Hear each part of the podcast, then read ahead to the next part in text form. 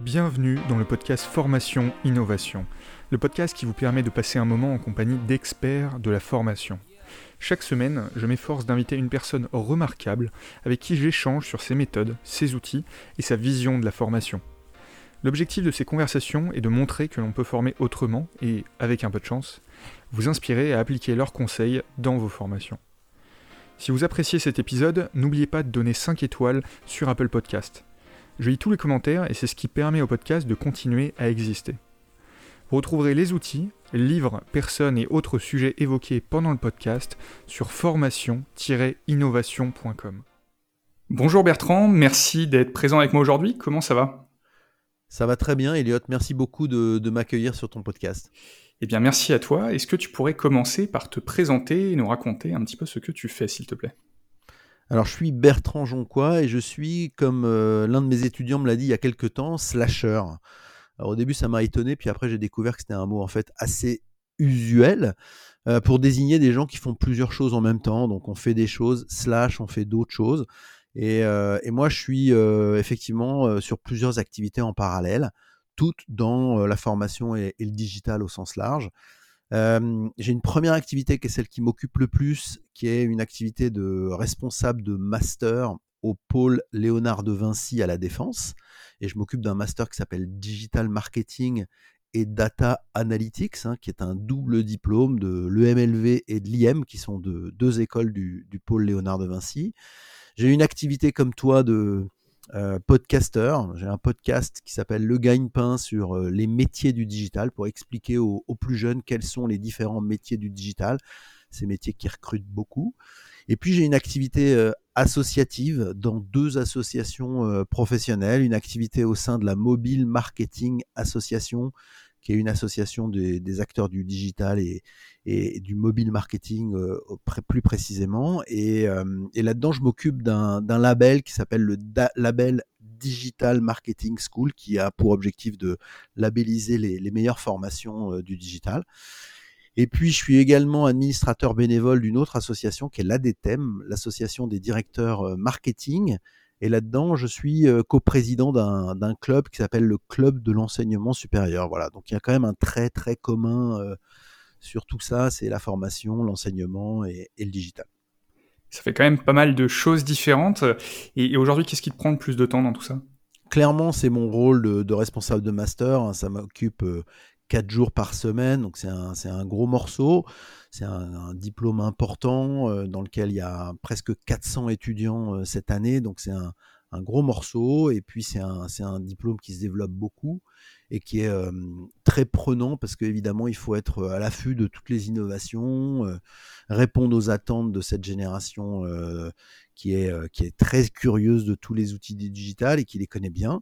Euh, et en même temps les, accompagner pour les former pour demain. Donc euh, voilà, ça c'est vraiment le, gros sujet. Euh, j'encadre beaucoup d'étudiants, j'encadre beaucoup de profs, j'encadre aussi beaucoup de ce qu'on appelle nous des tuteurs hein, qui vont accompagner les étudiants notamment pour leur stage ou, pour leur alternance.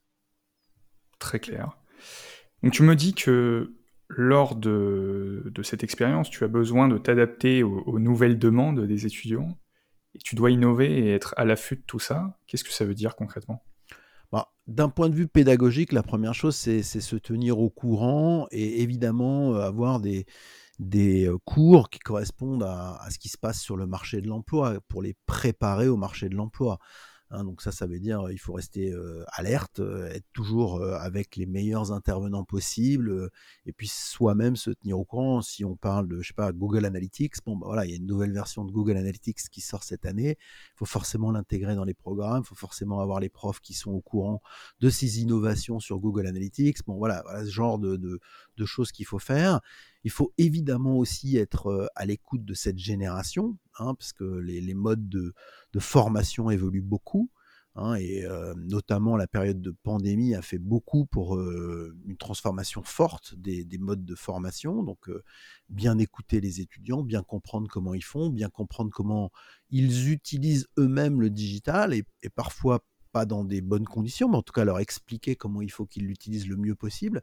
Mais en tout cas, ils le maîtrisent le digital. C'est pas trop la, question. Mais par contre, il faut leur expliquer ce qui est intéressant pour eux pour leur avenir et, pour et puis leur formation.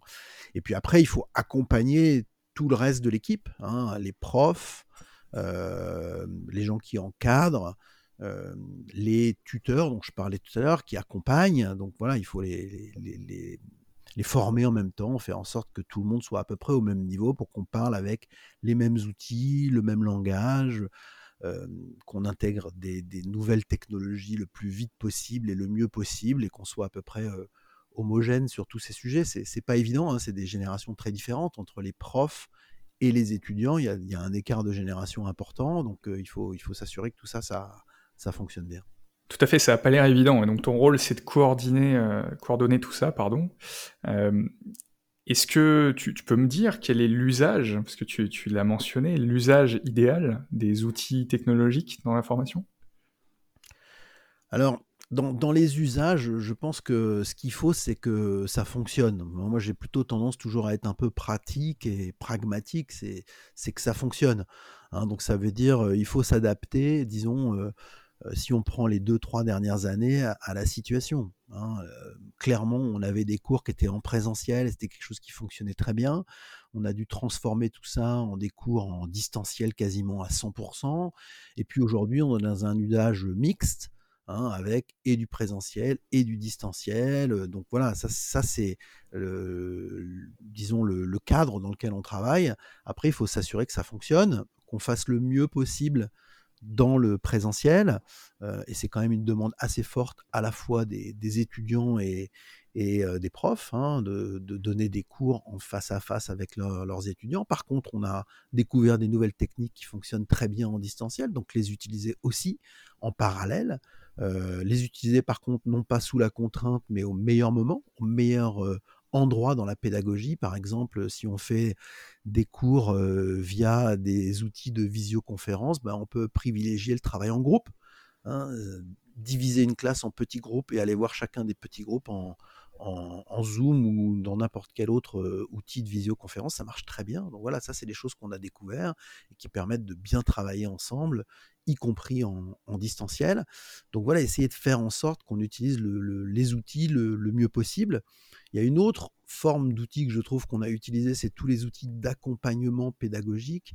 Hein. je pense à euh, des, outils qui permettent de faire des, petits QCM, euh, d'interroger euh, la classe sur tel ou tel sujet, d'avoir des réponses instantanées qui s'affichent. On utilise pas mal d'outils de, ce genre qui permettent de, faire de l'animation de classe, et ça, ça peut se passer en présentiel, en distanciel. Et puis il y a une dernière chose que je pense importante aussi, c'est tout ce qui est auto-apprentissage. On vient de parler de cours en présentiel. On a parlé de cours en distanciel, mais il y a aussi l'apprentissage par soi-même. Et ça, je pense que c'est aussi quelque chose qui s'est beaucoup développé, en tout cas que nous, on a beaucoup développé dans, mon master, c'est de se dire, bah voilà, si j'ai un cours, reprenons mon exemple avec quelqu'un qui va venir vous former à Google Analytics ou au Web Analytics au, sens large, bon, bah si je n'ai, moi, en tant qu'étudiant, jamais connu ce que c'était qu'un analytics, bah, je vais proposer aux, profs de dire aux, étudiants, allez voir 10 minutes de vidéo pour comprendre ce que c'est que les analytics avant qu'on se rencontre. Hein. et comme ça, on monte le niveau de la classe, on homogénéise le niveau de la classe, et quand on a cours avec le prof, bah, tout le monde sait au moins de quoi on parle, et on gagne du temps, on est plus efficace, et évidemment, le, le prof aussi, lui, est efficace qu'il a une classe mieux formée, plus homogène. Donc le confinement a été l'occasion de découvrir de nouveaux outils, de nouvelles façons de travailler. La classe inversée, que vous utilisez d'ailleurs peut-être déjà par ailleurs, c'est quelque chose qu'aujourd'hui vous, vous utilisez souvent de ce que je comprends. Euh, j'ai vu pendant le confinement que vous aviez mis en place euh, des initiatives telles que par exemple un hashtag pour continuer la formation au-delà de la formation. Quelles, quelles initiatives vous aviez fait à l'époque et qu'est-ce que vous avez gardé aujourd'hui que vous utilisez encore? C'est intéressant ce que tu dis parce que effectivement, je trouve que le confinement n'a fait que renforcer ce qui existait déjà, d'approfondir ce, qui existait déjà. Et, ça, c'est plutôt bien parce que ça nous a permis de réagir assez vite. Hein. si on n'avait jamais fait de cours en ligne, par ah, exemple. on a été forcé, c'est sûr. ça, aurait été très compliqué de, switcher à, la fois les étudiants, pour eux c'était assez facile, mais les profs surtout, hein, les encadrants, tout ça, ça c'est évidemment beaucoup plus compliqué de, switcher tout, un, tout un écosystème d'encadrants qu'on n'aurait pas eu l'habitude. Là, c'était déjà le cas.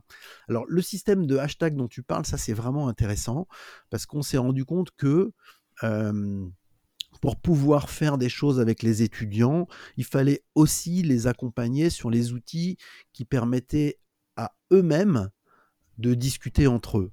Hein. Et ça, ça a été une révélation pour nous. on avait déjà initié aussi quelque chose là-dessus en créant un groupe sur LinkedIn qui, qui était un groupe privé, hein, donc uniquement réservé à mes étudiants et aux alumni du diplôme. Et donc, dans ce groupe, je crois qu'il doit y avoir 700 ou 800 étudiants aujourd'hui, étudiants et alumni, et ben on a trouvé des solutions pour pouvoir leur permettre d'échanger entre eux, de partager leurs bonnes pratiques. Et notamment, il y avait beaucoup de questions autour du comportement dans les entreprises, hein, puisqu'ils sont en partie alternants ou stagiaires. Donc, qu'est-ce qui se passe dans les entreprises? Comment est-ce qu'on continue à travailler dans les entreprises, comment on continue à se former et en même temps à, travailler en entreprise. Donc voilà, le groupe a permis de, créer un échange entre les étudiants et puis les a aussi, disons, monté en gamme dans l'utilisation de LinkedIn parce que ça permet, même sans se rencontrer, de créer un, réseau, de créer son propre réseau professionnel en discontant avec des, étudiants qui sont normalement au pôle Léonard de Vinci, mais qui là n'étaient pas là puisqu'on était en, confinement. Donc ça a été vraiment une révélation forte d'un outil qu'on avait initié en se disant ça serait intéressant de le faire. Et là, on a été vraiment euh, dans une utilisation euh, majeure de cet outil et ça, a vraiment beaucoup été euh, sollicité par les étudiants et puis par les profs. Donc ça, ça a été quelque chose de, vraiment intéressant et de vraiment important pendant cette période. Il y a une deuxième chose, c'est le hashtag dont tu parlais. Une fois qu'on a eu créé ce dialogue entre les étudiants, les alumni et puis évidemment les, profs, hein, grâce à, ce groupe, on a aussi dit, ben voilà, on peut s'exprimer pendant cette période. C'est pas parce qu'on se voit pas, c'est pas parce que on n'est pas physiquement présent ensemble qu'on peut pas quand même montrer ce qu'on fait. Hein. Et donc on a initié un hashtag, le hashtag DMDA que vous pouvez aller voir sur sur LinkedIn, et quand on tape ce hashtag, ben, on voit les publications qui ont été faites par les étudiants pendant cette période. Prends un exemple, on a fait un, dossier, un, travail de groupe, un projet pendant un cours. Certains étudiants ont envie de montrer ce projet, ça peut être utile pour leur CV, pour leur profil LinkedIn. Et ben on a initié le fait que les profs allaient accompagner les étudiants pour mettre en avant ce projet, savoir comment il fallait faire pour le mettre en avant et utiliser le hashtag pour que tout le monde puisse le voir. Donc voilà, ça c'est des initiatives qu'on a mis en œuvre pendant le, confinement. Un groupe LinkedIn pour pouvoir échanger entre les étudiants et les profs. Et puis euh, un hashtag qui permettait de mettre en avant les euh, publications, les travaux qui étaient faits par les étudiants euh, pendant cette période de confinement. Très clair, et c'est intéressant que vous ayez choisi LinkedIn et non pas Facebook. J'avais déjà, ou Slack par exemple, j'avais déjà vu des, groupes LinkedIn, Facebook, Slack, Discord.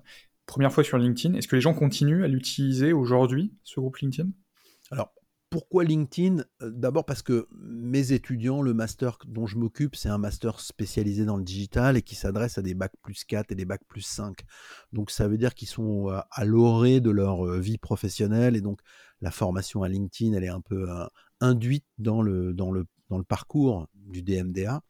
Donc effectivement, on les forme à l'utilisation de LinkedIn et on les prépare à leur utilisation professionnelle de, LinkedIn. Donc c'était assez logique de continuer là-dessus. Est-ce que ça continue? Bien sûr, on, continue à utiliser les, deux, à la fois le, groupe qui, s'enrichit avec les, nouveaux étudiants qui arrivent et qui permettent aussi aux nouveaux étudiants d'être d'une certaine manière euh, onboarder, euh, former assez vite à ces outils parce qu'ils voient déjà ce qui a été fait avant par les autres étudiants et par les, par les alumni. et puis sur le hashtag, bah, c'est pareil, on est, on est reparti sur une nouvelle saison de, production. Donc on n'a pas encore beaucoup de production depuis le début de l'année, parce qu'on est encore un peu au début de l'année et que les groupes et les travaux de groupe ne sont pas complètement finis, mais les premiers vont arriver bientôt. Donc oui, oui, bien sûr, il y aura des productions. vous pourrez aller voir. Vous pouvez d'ailleurs aller voir si vous avez envie, en tapant le hashtag DMDA, les, les productions qui ont été faites l'année dernière, les vidéos qui ont été publiées par les étudiants ou tout simplement les travaux de groupe qui ont, été faits. Super. Et est-ce qu'il y a d'autres euh, outils ou modalités pédagogiques innovantes que vous aviez mis en place, que ce soit à ce moment-là ou d'ailleurs sur les années qui ont suivi? Bah, Il y en a une que moi j'aime bien, qui est une aide tech avec laquelle on. Alors, EdTech hein, pour euh, tech de, de l'éducation. Euh, une EdTech avec qui on travaille beaucoup qui s'appelle WooClap. Hein, et qu'on utilise vraiment beaucoup régulièrement maintenant. Euh, qui est génial, ouais. Du pôle Léonard de Vinci. J'adore, c'est de l'animation de, de cours, c'est de la, disons, de, la réactivation d'audience, hein, parce que parfois, on le sait, ça s'endort un peu, donc il faut réactiver, il faut changer, il faut changer de modèle un peu dans, dans son cours pour euh, retrouver l'audience de tout le monde. Euh, et donc, moi, j'utilise ça beaucoup, nos profs utilisent ça beaucoup. Il y a une expérience avec euh, cet outil WooClap que j'aime beaucoup, c'est le nuage de mots. Hein. donc ça veut dire, euh, on demande aux utilisateurs, aux, étudiants, pardon, de prendre leur téléphone, de sortir leur smartphone, de flasher un, QR code qu'on affiche euh, dans la classe, et ça leur permet d'interagir sur l'écran en direct et d'afficher les mots-clés qui les intéressent. Hein. donc prenons un exemple, on, pose un, fait un cours sur, euh, j'ai dit que je m'intéressais pas mal au, marketing mobile tout à l'heure. Bon, voilà, on fait un cours sur le marketing mobile. Bon, bah, on va leur poser la question sur le marketing mobile. Qu'est-ce que ça leur évoque? C'est quoi euh, euh, le marketing mobile pour eux? C'est quoi les applications mobiles? Ça sert à quoi le m-commerce, par exemple? On peut poser des questions de ce genre-là et on va demander à toute la classe de répondre et on va afficher un nuage de mots en direct sur les réponses que vont faire chacun des, étudiants dans la classe. Et évidemment, les mots-clés vont devenir de plus en plus importants, plus ils sont partagés par, euh, les étudiants. Donc voilà, ça c'est quelque chose qu'on peut faire, euh, disons, en, icebreaker pour casser la glace au début du cours ou tout simplement au milieu de cours pour dire, bah voilà, on vient de parler de telle notion. Est-ce que vous pouvez m'expliquer euh, deux, trois mots sur cette notion? Donc ça simplement pour rassurer, pour s'assurer que tout le monde a bien compris. Et puis aussi pour mémoriser on s'aperçoit que ça a un, effet euh, de mémorisation qui est assez fort. Donc, euh, donc c'est des outils qu'on utilise beaucoup, que j'aime beaucoup, qui, permettent vraiment d'animer la classe. Et ça, ça permet de l'animer que ça soit en présentiel ou en distanciel. Hein, ça change rien. On peut tout à fait le faire euh, en présentiel ou en distanciel. Tout à fait. WooClap, qui je pense est, l'outil pédagogique, je dirais, ou en tout cas dans la classe, qui est le plus cité de ce podcast très très largement. Donc on, on est assez fan chez DuSign, on, on, le recommande très clairement à, tous ceux qui veulent l'utiliser. Une petite alternative d'ailleurs qui est Kahoot, si jamais. Euh, alors oui, euh, Kahoot j'utilise aussi. J'aime beaucoup. Euh, c'est plus, c'est moins pédagogique, c'est plus ludique. Tout à fait. mais je l'utilise pas mal, notamment pour faire des petites battles dans la classe. Donc ça veut dire que là, on, peut afficher effectivement les résultats, les trois premiers qui, répondent bon à une question, par exemple. Euh, et en permanence, on voit s'afficher les résultats à chaque fois qu'il y a une nouvelle question qui vient et on voit euh, le trio de tête euh, qui s'affiche, le nom du trio de tête. Donc ça, c'est pas mal aussi.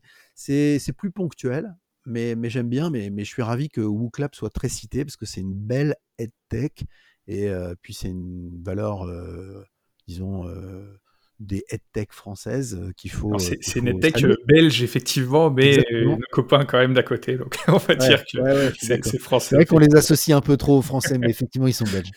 Bon, les Belges, c'est des Français, non? C'est pas. ok. Et, et, alors, au, niveau de, de l'expérience un petit peu innovante pour engager les étudiants, donc ça, c'est dans la classe. et j'ai vu aussi que tu t'intéressais au podcast. Tu peux m'en dire un petit peu plus? Alors oui, je me suis intéressé au podcast il y a déjà euh, presque trois ans. Et en fait, la question du podcast, elle est venue un peu après. En fait, la, première question que, je voulais me poser, et que je me suis posée d'ailleurs avec une ancienne étudiante, un match avec qui je travaille sur ce podcast, c'était mais comment est-ce qu'on peut répondre à la question qui m'est posée en permanence C'est c'est quoi un community manager C'est quoi un data analyst C'est quoi un SEO manager Voilà, des, des termes parfois un peu barbares, mais qui sont des, des, des métiers très prisés dans le marketing digital. Hein, avec des perspectives très importantes de, de carrière sur ces métiers-là. Et j'avais des étudiants ou d'autres d'ailleurs qui me posaient toujours ces questions en, tentant d'avoir une réponse en, en, quelques secondes sur c'est quoi un SEO manager? Et voilà, pour essayer de répondre avec Majdeline à cette question, on essaie de trouver plusieurs solutions. On s'est posé des questions sur la vidéo, on s'est posé des questions sur le texte, évidemment. Voilà, on s'est posé plein de questions en disant comment est-ce qu'on va répondre à cette question aux étudiants et essayer de leur apporter une réponse euh, qu'ils peuvent consulter en permanence. c'est là qu'est arrivé le podcast. Hein. et, pourquoi le podcast? Parce que on s'adresse à une génération TikTok, hein, donc une génération qui a l'habitude de regarder des vidéos très courtes. Hein, on est de plus en plus court sur les vidéos, 30 secondes, 20 secondes, 10 secondes. Bon, clairement, on n'a pas la possibilité d'expliquer un métier en 10 secondes, quoi. C'est impossible. on n'a pas non plus la possibilité de leur faire lire un livre de 5 pages, même 10 pages, 20 pages, c'est déjà trop. donc, le podcast s'est un peu imposé en disant, bah voilà, on va réussir grâce au podcast et c'est ce qu'on fait avec toi d'ailleurs, hein. on va réussir à retrouver un peu de temps long. On va réussir à retrouver le temps qui permet de se poser pour expliquer des choses, pour rendre compte de choses, pour donner la parole à des gens qui auront la possibilité de dire des choses et d'expliquer des choses avec un, tout petit peu de temps long. Alors quand je dis du temps long, évidemment, c'est pas des heures et des heures, mais disons si on prend 20, 30 minutes pour dire des choses, on a la possibilité de dire plein de choses. Et donc c'est comme ça qu'on en est arrivé au podcast, et c'est comme ça qu'on a créé le gagne-pain, qui est le podcast sur les métiers du digital. Et puis après, la deuxième idée, ça a été de dire comment expliquer les métiers du digital. On peut évidemment le faire nous-mêmes, mais on s'est dit c'est encore mieux si on donne la parole à des jeunes professionnels, donc des professionnels, disons, de moins de 30 ans, des gens qui sont vraiment en poste, euh, qui ont euh, une activité opérationnelle dans ce métier. On ne veut pas des managers ou des gens qui, euh, au RH, expliquent ce que c'est que le métier. On veut des gens qui le font concrètement tous les jours et qui sont le plus proche possible de la génération à laquelle on s'adresse, c'est-à-dire les, les moins de 25 ans, quoi, on va dire les, 18-25 ans. et donc, on a été voir des jeunes professionnels en poste qui ont expliqué leur métier. Et c'est comme ça qu'on en est arrivé au gagne-pain. On fait maintenant des, épisodes. On a dû faire le, le, 40e épisode là. Donc, on a une quarantaine de métiers expliqués par des jeunes professionnels dans des formats d'une vingtaine de minutes. Et on peut comme ça retrouver le temps long et expliquer des choses. On essaie aussi de trouver le ton qui va bien avec, cette jeune génération. Donc, par exemple, pour te donner un exemple du ton, quand on, a commencé à réfléchir aux questions avec Majdeline, hein, Majdeline est beaucoup plus jeune que moi, est ancienne étudiante, comme je te le disais tout à l'heure. Euh, donc je lui ai dit, ben voilà, ça serait bien qu'on ait une question du genre, euh, comment t'expliques ton métier à un enfant de 5 ans? Et elle, spontanément, elle m'a dit, mais non, mais non, c'est pas ça qu'il faut poser comme question. Ce qu'il faut poser comme question, c'est comment t'expliques ton métier à ta mère? Voilà. Et donc c'est devenu un peu une question emblématique du podcast, mais qui montre bien le ton, le positionnement. Voilà, il y a un côté un peu décalé, un peu amusant mais en même temps assez sérieux et on a toujours la même réponse. Bah, j'ai déjà essayé plusieurs fois d'expliquer mon métier à ma mère, c'est pas facile. Maintenant, je dis ça. Voilà. Et donc souvent, on a une bonne réponse et une réponse qui, parle bien à, la population à laquelle on s'adresse dans le podcast. Très clair et l'idée est, assez suffisante. Ça me fait penser euh, à la question en anglais euh, qui, qui, est euh, expliquez-moi comme si j'avais 5 ans. C'est un petit peu l'idée de, de, prendre quelque chose de complexe et de le, de le, remettre euh, à un état plus simple. Alors j'aimerais changer un tout petit peu de, sujet et revenir sur une expérience euh, que, tu as, mais qui, n'est pas reliée au pôle Léonard Vinci. Donc je vois sur ton LinkedIn que tu es membre bénévole du conseil d'administration en charge du club de l'enseignement supérieur chez ADTEM. Euh, est-ce que tu peux m'en dire un petit peu plus?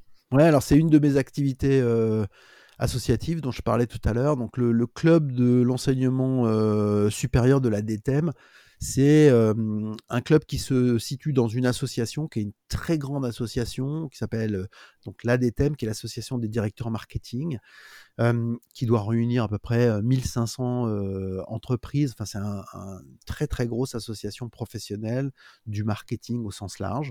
Et à l'intérieur de ça, il y a des clubs sur le marketing responsable, sur les jeunes professionnels. Voilà, il y a plein plein de clubs différents et a été créé il y a déjà quelques années un club que j'ai rejoint et qui a pour objectif de parler avec les responsables marketing de chacun des organismes de formation, de chacune des grandes écoles, et puis d'essayer de trouver des traits communs et d'essayer de trouver des réponses communes entre ces différentes écoles ou organismes de formation.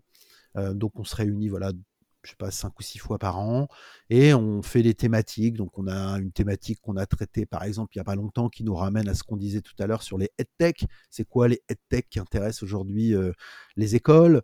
On a fait une thématique autour euh, des alumni, comment on gère les alumni, comment euh, la Sorbonne gère les alumni et comment euh, je sais pas quoi, ESSEC ou HEC gère ses alumni? Donc on essaie de trouver des traits communs sur un certain nombre de thématiques de ce genre-là. On a aussi euh, les étudiants étrangers, ou voilà, on essaie de trouver à chaque fois des thématiques qui sont des thématiques qui sont retrouvées dans, dans chacune des écoles, dans chacune des organisations. quels sont les, les, sujets chauds en ce moment? Donc euh, les, les EdTech peut-être Est-ce que tu peux nous en dire un petit peu plus sur une problématique avec un ou deux exemples peut-être?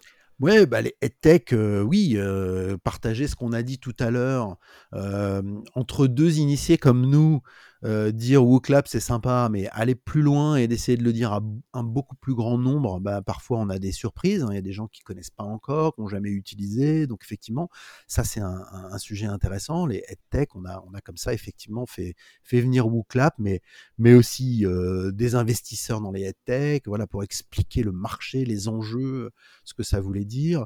Sur les alumni, euh, j'évoquais ça tout à l'heure, mais on a effectivement une thématique qui a été traitée il n'y a pas très longtemps sur les, sur les alumni qui était extrêmement intéressante où on échangeait entre des gens qui gèrent euh, un réseau euh, très très large d'alumni, euh, je sais pas quoi, à la Sorbonne par exemple, ou de l'autre côté à Polytechnique et voir, voir comment on gère, comment se gère cette, cette notion d'alumni, comment on la, on la traite. On a traité le dernier sujet chaud, c'est la semaine dernière, on a traité du sujet des alternants et de l'alternance au sens large, comment intégrer l'alternance dans, dans la, formation à, tous les niveaux que ce soit, essayer de comprendre un peu qu'est-ce que ça voulait dire, qu'est-ce que ça changeait. Est-ce que ça avait un impact sur ce qu'on faisait en termes de formation? Est-ce que ça avait un impact en termes de typologie d'étudiants qu'on avait en face de nous? Voilà, donc voilà le genre de thématique qu'on traite et on a comme ça encore pas mal de, sujets devant nous pour, pour réunir tous ces acteurs de, de, la formation et de l'éducation et puis d'essayer de, effectivement d'y insuffler une partie digitale et une partie innovation. je, vais, je vais, profiter de ton expertise sur le marketing et donc de ton adhésion à cette association pour te poser une question très concrète. si tu devais donner un conseil au, CMO, au directeur marketing des établissements du supérieur, ce serait quoi? Bah, le, conseil, ça serait assez simple. Hein. rejoignez le club. Franchement, je, je m'aperçois que Enfin, c'est vrai dans, toutes mes activités professionnelles, parce qu'avant d'être dans l'enseignement, j'ai fait pas mal de choses. Dans les grandes entreprises, j'ai créé des boîtes, etc. Et je me suis rendu compte que quand même, le networking, euh, l'échange, euh, la vie associative professionnelle, c'était très riche et que ça apportait à chaque fois plein de choses, hein, que ce soit dans les grandes boîtes ou, ou dans les startups. Et aujourd'hui encore, dans la formation, je trouve que il y a plein de sujets sur lesquels on peut échanger, il y a plein de sujets sur lesquels on peut partager, il y a parfois des sujets un peu, disons, tour d'ivoire dans lesquels on, reste un peu campé sur ses positions parce que c'est un peu son précaré, mais, la grande majorité des sujets qu'on traite tous les jours dans un organisme de formation, dans une école de commerce, on peut la partager avec ses pairs, on peut la partager avec d'autres qui font la même chose dans d'autres organismes de formation. Donc franchement, le premier conseil, c'est rejoigner le club de l'enseignement supérieur de la DTEM. C'est très facile, ça coûte quelques centaines d'euros pour y participer par an. Et, vous êtes les bienvenus. Envoyez-moi un petit message, je vous expliquerai comment faire pour rejoindre ce club. Mais franchement, on y apprend plein de choses, on découvre plein de choses et, on partage surtout avec plein de gens intéressants. On y fait aussi du networking, hein, donc ne pas oublier la, notion un peu de networking tout simplement personnel. On rencontre des gens qui sont dans d'autres écoles et, ça peut être intéressant un jour de discuter avec eux en direct. Donc voilà, il y, a pas mal d'avantages de, à rejoindre ce club. Super. Alors je vois le temps qui défile, je te propose de passer, si cela te convient, aux questions de la fin. Bah, tu quand tu veux, moi je suis à ta disposition. super. La formation dans 10 ans, pour toi, c'est quoi? Alors ça, tu m'avais posé la question et, on en avait un peu échangé, euh, un peu discuté avant. moi, j'ai l'impression qu'il y a plein de transformations, il y a plein de bouleversements, on en a parlé tout à, tout à l'heure. J'ai l'impression que le, vrai sujet, c'est le sujet du, blended learning. Hein, et, le blended learning, c'est-à-dire le mélange de toutes les formes de d'enseignement qu'on peut faire. Hein, on a parlé de présentiel, de distanciel, d'auto-formation. Enfin, il y, a, tout cette, tout cette mixité de formation. Et je trouve que ce qui est le plus intéressant à, projeter dans les dix prochaines années, c'est comment on fait pour faire en sorte que ce mélange, ce cocktail, soit le plus harmonieux possible. Hein. Comment est-ce qu'on va mélanger présentiel, distanciel, auto-apprentissage, outils d'analysation, euh, outils de, formation, euh, gamification. Voilà. Comment on va mélanger tout ça pour que ça soit le plus efficace en fonction de la population qu'on a en face de soi? C'est évidemment pas la même chose quand on parle en primaire, quand on parle en secondaire, quand on parle en formation supérieure, c'est pas la même chose quand on parle de formation professionnelle euh, ou de formation euh, initiale. Enfin voilà, il y, a, effectivement cette, cette notion-là, et je trouve que ça fait du formateur, de l'enseignant, une sorte de chef d'orchestre de toutes ces méthodes, et c'est à lui d'harmoniser tout ça. C'est à lui de savoir quelle est la bonne dose de présentiel, de distanciel, d'auto-apprentissage, d'outils qu'il faut mettre dans la formation. Et c'est à mon avis comme ça qu'il faut penser l'enseignement dans 10 ans. Et évidemment, il y a un deuxième trait qui me semble important, c'est la personnalisation. C'est-à-dire que ça va un peu avec. C'est-à-dire qu'évidemment, il faudra penser ce blended learning en fonction de la population qu'on a en face de soi et parfois en fonction des individus qu'on a en face de soi. Parfois, il est bon de s'arrêter deux secondes avec un tel ou un tel dans sa classe et de lui donner des conseils qui lui seront très personnalisés et qui reviennent à, ce que j'évoquais tout à l'heure. Aller faire un peu d'auto-apprentissage, utiliser une plateforme pour se certifier tout seul en ligne parce qu'il apprendra des choses, euh, faire du networking euh, comme on l'évoquait tout à l'heure. Donc voilà, il y a aussi cette notion de personnalisation, mais qui, à mon sens, est intimement liée à, cette notion de, blended learning, c'est-à-dire avoir une sorte de cocktail qui s'adresse à tout le monde, et puis après, avoir le petit cocktail qui va bien à la bonne personne dans, son, dans sa classe ou, dans sa, formation.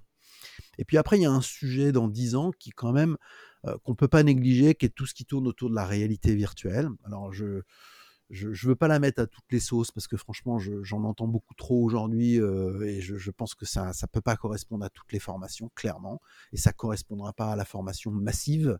Mais par contre, pour certains sujets, ça peut vraiment être utile. Je pense à un exemple que j'ai vécu il n'y a pas longtemps, mais voilà, s'immerger dans une réalité virtuelle pour faire de la formation, par exemple, pour prendre la parole en public devant 100 personnes, bon, bah, le faire en réalité virtuelle, ça peut très très bien marcher. ça peut parfaitement marcher.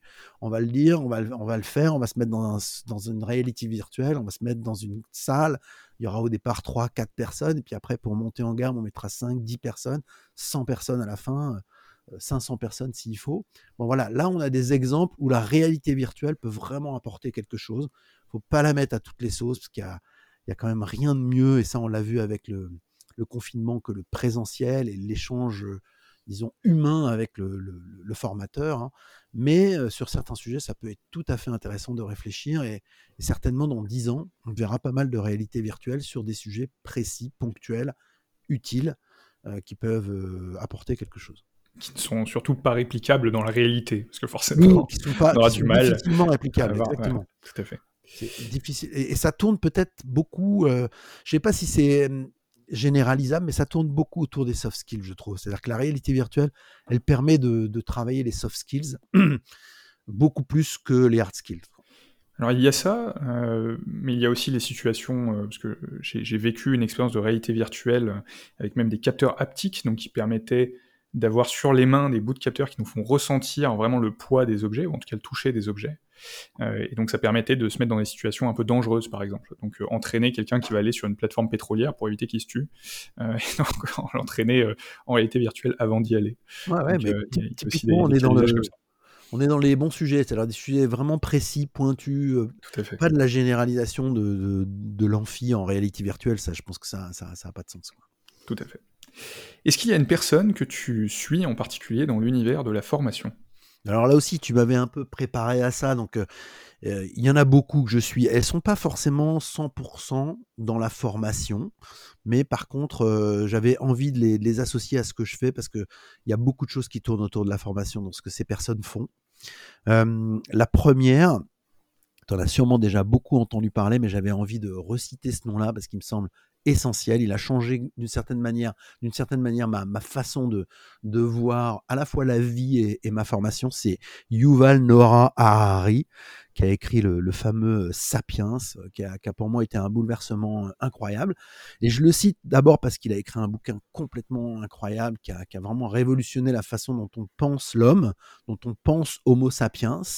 et il en a écrit plusieurs derrière, et j'engage ceux qui n'ont pas eu le temps de, de lire ça, de, de lire ce, bouquin, mais aussi parce qu'il n'arrête pas de publier des choses. Il est vraiment prolixe. Et là, il vient de publier des choses autour des enjeux climatiques. Franchement, à chaque fois, c'est incroyablement percutant, incroyablement fort en termes de, réflexion, hein, de, pédagogie avant de nous livrer son discours. Franchement, je suis, je suis impressionné. Donc, c'est ma première personne que, je suis et que je continue à suivre régulièrement parce que je trouve ça très pertinent. Puis après, j'ai cité, j'ai envie de citer deux autres personnes que, que j'aime beaucoup et qui sont dans des univers qui me touchent beaucoup, à la fois parce qu'on est obligé de, travailler avec nos étudiants là-dessus, que c'est important de les sensibiliser à ça, mais parce que moi aussi, personnellement, ça me touche beaucoup.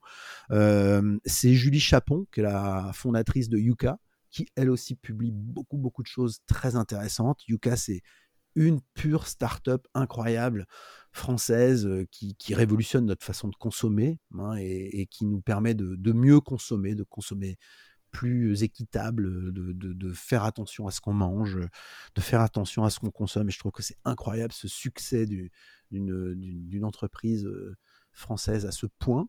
Il y en a une deuxième que je trouve très intéressante, c'est Lucie Bache, qui est aussi l'une des fondatrices de Too Good To Go. Donc, comment arrêter de, de gâcher des, produits consommables, et notamment des produits alimentaires, arrêter de gâcher, tout simplement.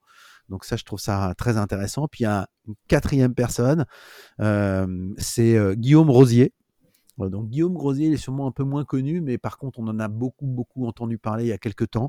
C'est le fondateur de Covid Tracker. C'est un jeune data analyst de à peine 25 ans et il nous a changé notre vie pendant la période du Covid parce qu'il a créé des outils qui ont permis de, mesurer ce qui se passait en temps réel sur la pandémie et il continue à faire un certain nombre de choses intéressantes. Je crois qu'il a pas mal de choses dans les cartons. En tout cas, moi, je suis euh, attentif à ce qu'il fait. Et, euh, et, tout ça, ouais, tu vois, c'est pas 100% hum, formation, mais ça a quand même un impact très fort parce que on, travaille avec tous nos étudiants sur ces sujets, hein, que ce soit euh, comprendre l'homme, que ce soit intégrer des comportements plus responsables et data, utiliser la data pour la visualiser et, nous aider dans des situations comme on a vécu pendant la, pandémie, je trouve que c'est des gens qui ont vraiment changé les choses.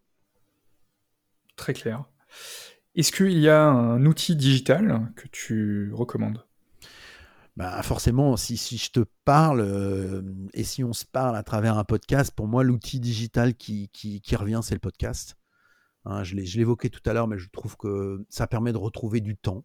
Et c'est un, c'est un sujet important pour notre vie actuelle avec une vie digitale toujours très rapide, scotchée à nos écrans, où, où, on défile des choses. Bon, bah, le podcast permet de retrouver du temps, d'aller vers des sujets de fond parfois. Et j'en ai sélectionné deux parce que il me semble intéressant à, partager avec, avec tes auditeurs. Le premier, c'est le podcast de Isabelle Rouen qui s'appelle Les métiers du futur. Donc, on n'est pas très loin de ce que moi je fais aussi dans mon podcast, mais elle est, beaucoup plus large, elle, va beaucoup plus loin sur euh, notre compréhension de, ce que sont les métiers et comment les métiers euh, de 2030 n'existent pas encore et il va falloir les inventer. Hein. Une étude dit que 90% des métiers de 2030 n'existent pas encore. Donc voilà, c'est un peu ce qu'elle reprend comme argument et c'est vrai que c'est assez fort. donc découvrir les métiers du futur avec Isabelle Laurent, c'est vraiment intéressant. Et puis j'en ai sélectionné un autre qui rejoindra ce que je disais tout à l'heure sur mes préoccupations climatiques. C'est le podcast de Nabil Wakim qui s'appelle Chaleur humaine et qui est incroyable sur comprendre ce qui se passe et quels sont les enjeux de notre société aujourd'hui. Alors là, ça, ça, ça, va sur tous les sujets. Hein. Ça peut être, voilà, est-ce qu'il faut continuer à prendre l'avion, comment on doit s'habiller.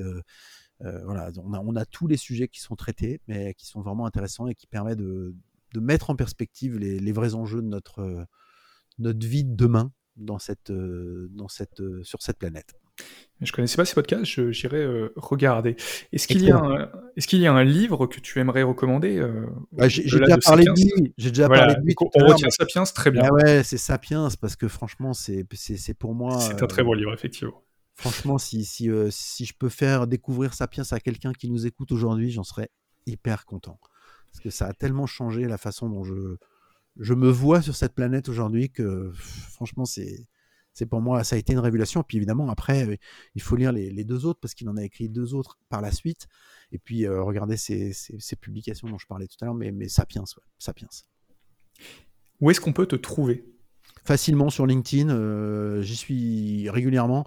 J'ai dit que je l'utilisais beaucoup avec mes étudiants, donc forcément je suis très, très actif. J'utilise aussi pour mon podcast, donc ouais, facilement mon profil, très facile à trouver. Vous retrouverez un lien pour me joindre sans aucun problème. J'accepte assez régulièrement les, invitations. si évidemment il y a un petit message associé avec, hein, c'est quelque chose que j'arrête pas de répéter à mes étudiants, mais voilà, une invitation sur LinkedIn, c'est pas, on n'est pas sur Instagram, on n'est pas des copains, on se connaît pas encore, donc forcément mettre un petit message pour dire pourquoi est-ce qu'on on se connecterait ensemble, c'est essentiel.